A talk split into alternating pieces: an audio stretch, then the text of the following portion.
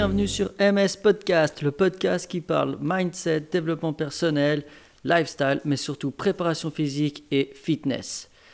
Alors, asseyez-vous confortablement, buvez un petit truc et bonne écoute. Hello, bienvenue sur ce nouveau podcast.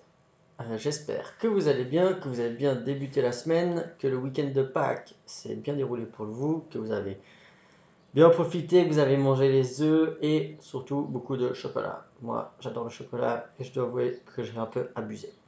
Mais c'est pas grave, de temps en temps, il faut se faire plaisir, c'est important pour la tête. Aujourd'hui, je vais vous parler de quoi? Je vais vous parler de la structure d'un entraînement.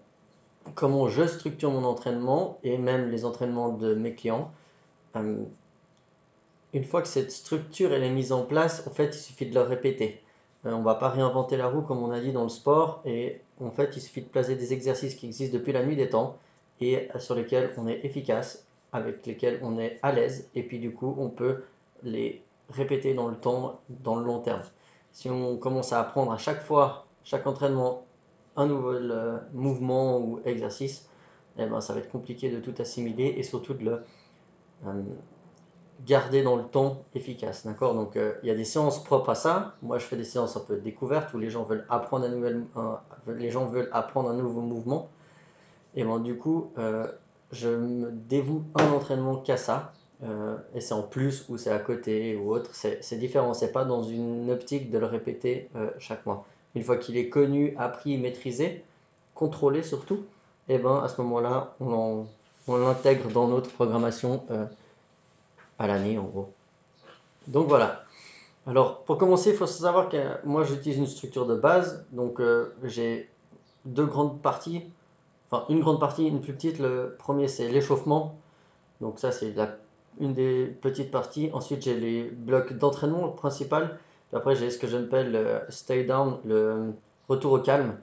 Euh, c'est là où, où en fait on discute un peu avec la personne, on se on dit à notre corps qu'on a fini notre séance de sport et puis il peut se calmer. C'est plus psychologique, mais je pense que c'est un bienfait aussi sur euh, notre corps.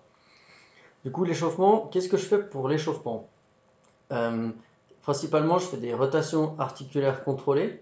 Donc, c'est-à-dire que je vais aller euh, utiliser complètement l'articulation ou les articulations à une, à, intensité pardon, entre 70 et 80% euh, maximum pour m'échauffer, d'accord? Donc euh, pour activer tous ces euh, mécanorécepteurs, donc toutes ces petites cellules qui prennent l'information et qui la transmettent à notre cerveau pour savoir où on se situe dans l'espace. réveiller tout ça, surtout stimuler un maximum de fibres, que ce soit musculaires, tendons ou autres nerveuses, pour activer cette articulation. Et, et, voilà, je la fais principalement sur les parties du corps que je vais entraîner. Par exemple, si j'ai un entraînement euh, haut du corps, je vais faire euh, les principales articulations du, corps, ça soit par exemple poignet, coude, épaule et colonne vertébrale. Il faut savoir que la colonne vertébrale, généralement, elle va tout le temps être euh, échauffée parce qu'en fait, c'est celle qui centralise tout. C'est là-dessus qu'on a accroché bah, nos deux mains, nos bras, en fait, nos jambes, nos hanches et autres. Donc du coup, euh, la colonne vertébrale est souvent sollicitée dans la plupart des, entraînements. C'est pour ça que c'est important de la muscler et surtout de la travailler dans sa mobilité. Donc euh, si on revient au haut du corps, par exemple, je vais faire donc mes poignets, mes coudes, mes épaules, euh, ma colonne vertébrale. À l'inverse, quand je vais faire le bas du corps, bah, je vais aller jusqu'à cheville, genou, hanche et colonne vertébrale. Et puis bah, quand on fait une séance full body, et eh ben, on fait le corps complet. Eh ben, on fait pareil le corps complet. Je m'octroie une quinzaine de minutes pour l'échauffement. Donc il y a la partie euh, rotation articulaire, puis après pour essayer de, pas pour essayer, pour monter un peu le rythme cardiaque et puis euh, cet afflux euh, sanguin pour qu'il soit renouvelé et puis qu'on lance un peu la pompe, je fais un peu de cardio, donc c'est-à-dire je fais du rameur, vélo, course, 4 minutes. les gens courent à une vitesse où ils arrivent à garder une conversation, d'accord? Donc en fait c'est c'est vraiment sur l'instant, c'est la fatigue et l'intensité du moment. Je ne peux pas vous dire, par exemple, ça sera toujours 120 euh, watts, 140 watts. Euh, certains, certaines personnes avec qui je travaille, on travaille par exemple sur le rameur, puis on se dit, bah, ok, on commence à 140 watts et on augmente toutes les minutes de 20 watts. Et en fait, ils arrivent à tenir cette discussion au fur et à mesure. À la fin, euh, ils sont sur la dernière minute, même les deux dernières minutes, c'est un peu plus dur, c'est normal. Et pour euh, la course, c'est pareil. Le but, c'est de courir les deux, premières minutes, pouvoir tenir cette conversation, et puis d'aller un poil plus vite sur la deux et troisième minute, histoire de monter le rythme cardiaque et la pression sanguine surtout. Donc voilà, ça c'est le premier bloc, c'est l'échauffement. Puis ensuite, on a le deuxième bloc, le principal. Donc là, il y a encore euh, trois parties. Euh, pour moi, il a la partie A, donc c'est la partie principale, c'est celle qu'on veut développer ou celle où on veut mettre l'accent dessus. Euh, je parle par exemple de mouvements, de muscles, d'articulation ou d'objectifs. la partie B, donc ça c'est plus celle-ci qui on veut la maintenir c'est des acquis qu'on a mais qu'on aimerait maintenir. C'est pas quelque chose qu'on va développer parce qu'on va mettre moins de stress. On aura déjà presque tout utilisé dans la partie A. Et puis la partie C, eh ben, pour moi c'est un peu le bonus. C'est si on n'a pas été suffisamment loin, ou on a encore de la réserve, ou on est encore motivé, ou on a encore quelque chose qu'on veut faire, on peut travailler dans cette partie-là. Donc ça c'est la partie entraînement, donc c'est la principale. Généralement, bah, elle fait 45 minutes, 50 minutes. Et euh, du coup, bah, la partie A, ça va être des mouvements euh, que je connais, mais là où je vais aller à une intensité euh, jusqu'à l'échec presque. Enfin, si je, par exemple, je prends mes séries de, 8 à 12 répétitions, ma 12e, elle doit être extrêmement dure, voire inatteignable. Et puis euh, la 8e, elle, elle doit être par exemple dans les 80 à 90%, ma capacité maximum. Ok, c'est propre à chacun et c'est surtout propre à chacun à cet instant de la journée. Si je le fais le matin, bah, ça ne sera pas la même chose que si je le fais à midi ou que si je le fais le soir. Il faut bien prendre en compte votre euh, stress et votre fatigue quotidienne et à l'instant T. Ça, c'est hyper important.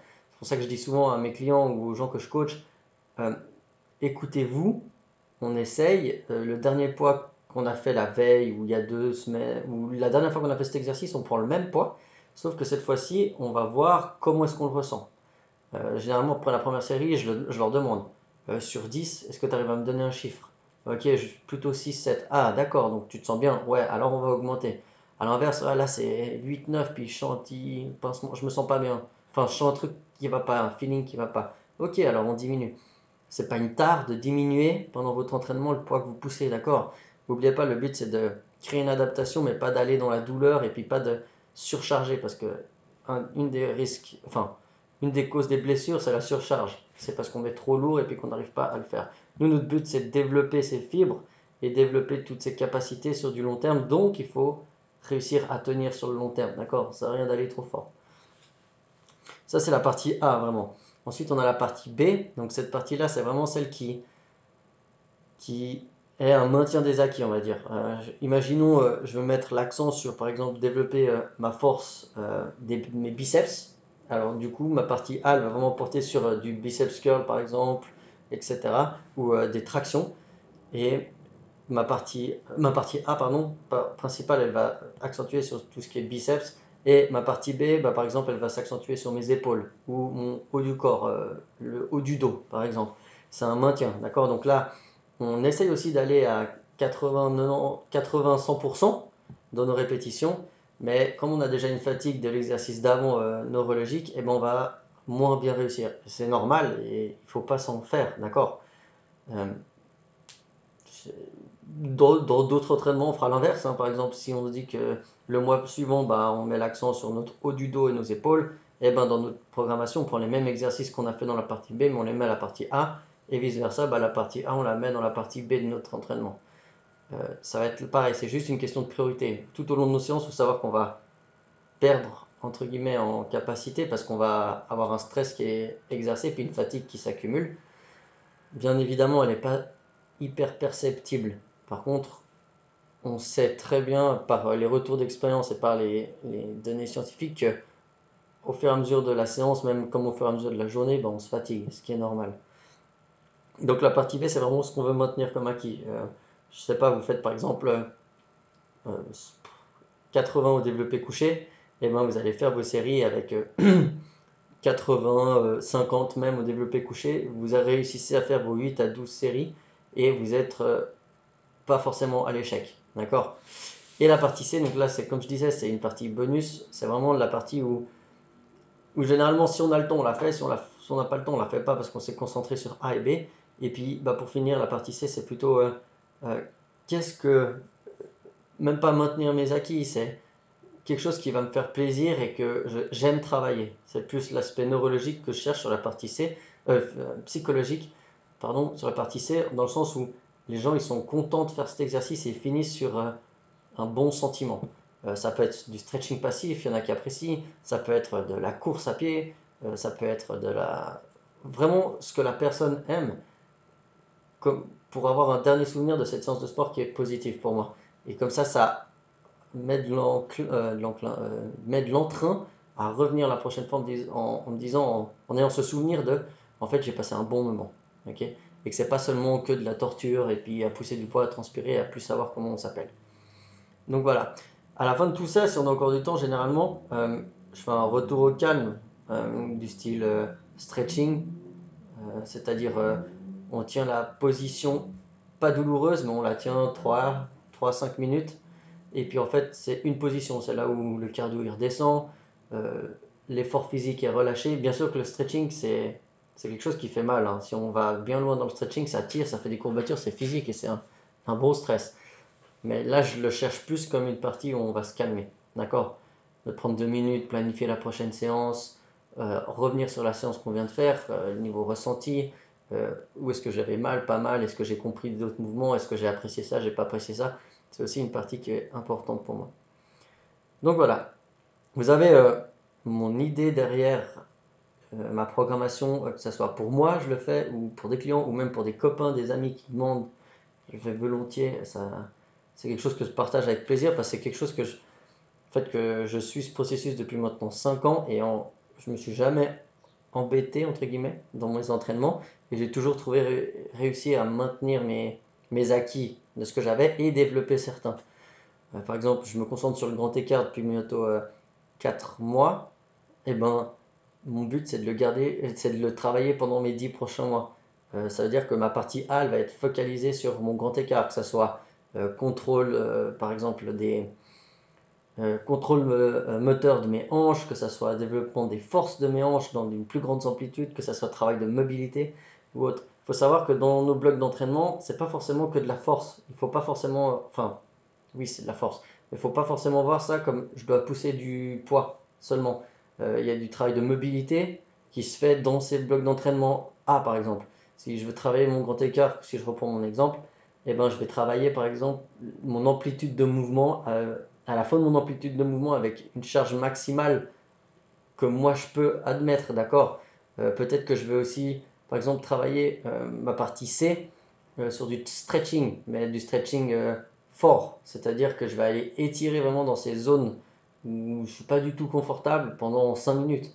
Parce que le but, c'est de, d'agrandir cette amplitude de mouvement jusqu'à avoir le grand écart latéral. Donc voilà, c'était le partage pour aujourd'hui, le podcast. Si vous avez aimé partager, euh, si ça peut rendre service à quelqu'un, faites-le également. Si vous voulez me soutenir, vous savez quoi faire. Un commentaire, un like ou autre. Euh, je vous remercie. Et vous souhaite une bonne fin de semaine. Allez, prenez soin de vous et de votre corps. À la prochaine. Ciao